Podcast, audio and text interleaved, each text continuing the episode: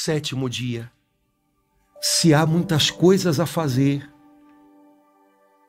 Naquele tempo, Jesus saiu da sinagoga e foi com Tiago e João para a casa de Simão e André. A sogra de Simão estava de cama com febre e eles logo contaram a Jesus. Ele se aproximou, segurou sua mão e ajudou-a a, a levantar-se.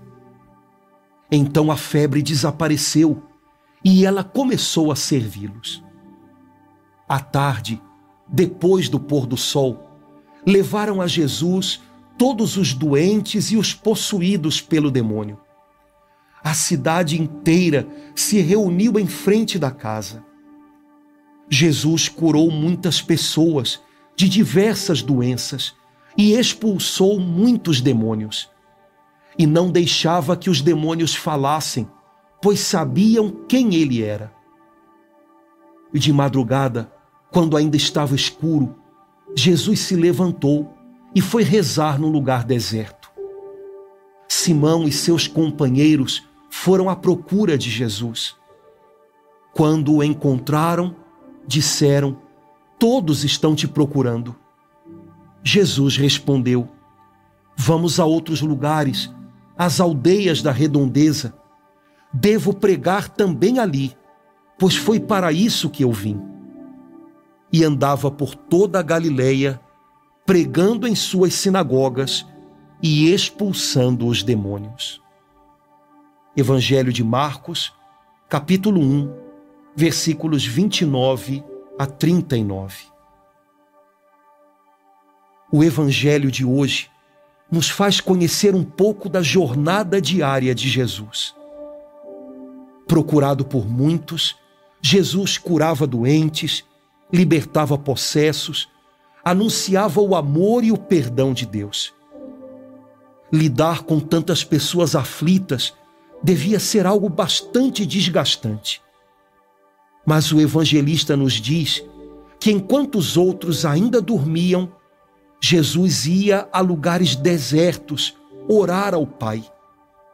Essa era a sua maneira de encontrar forças para a jornada que devia enfrentar. Muitos são os que se ressentem pelo cansaço das atividades, pela agitação do dia a dia. Não só o corpo, mas principalmente as emoções e a mente se desgastam com as preocupações de uma rotina agitada. Aprendemos hoje com Jesus que nosso momento de oração diária não é um luxo um tempo perdido, mas uma fonte de graças e coragem para os desafios que devemos enfrentar. Do seu breve, mas fiel momento cotidiano de encontro com Deus, pode depender o resto de todo o seu dia. A oração tem o talento de fazer o tempo render em graças, tornando-nos mais ágeis e sábios para enfrentar os problemas. Você tem muitas coisas a resolver? Pois então você tem um grande motivo para orar. Uma importante lição sobre a oração. Falta de perseverança é a explicação para muitas orações que não frutificam em graças.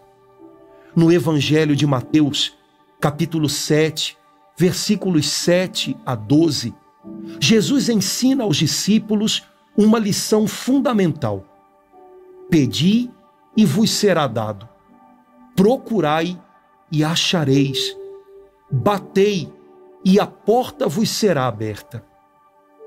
Poderíamos compreender melhor as palavras do Senhor se as lêssemos assim: Pedi até que vos seja dado, procurai até achar, batei até que a porta se abra. Quantas orações não se transformam em bênçãos porque paramos de bater antes que a porta se abra ou deixamos de procurar antes de encontrar. Não esmorecer na oração, justamente naquele tempo de espera que dura entre o pedir e o receber, é um grande segredo de confiança no poder de Deus. Você tem deixado de lado a oração nos últimos dias? Está quase desistindo de uma causa porque a porta ainda não se abriu? Renove hoje sua confiança e volte a bater nas portas do coração de Deus, pois certamente elas se abrirão para você. Vamos orar agora mesmo e vamos nos agarrar ao Senhor que está aqui conosco. Pai amado, teu filho, tua filha te procura agora com toda a confiança.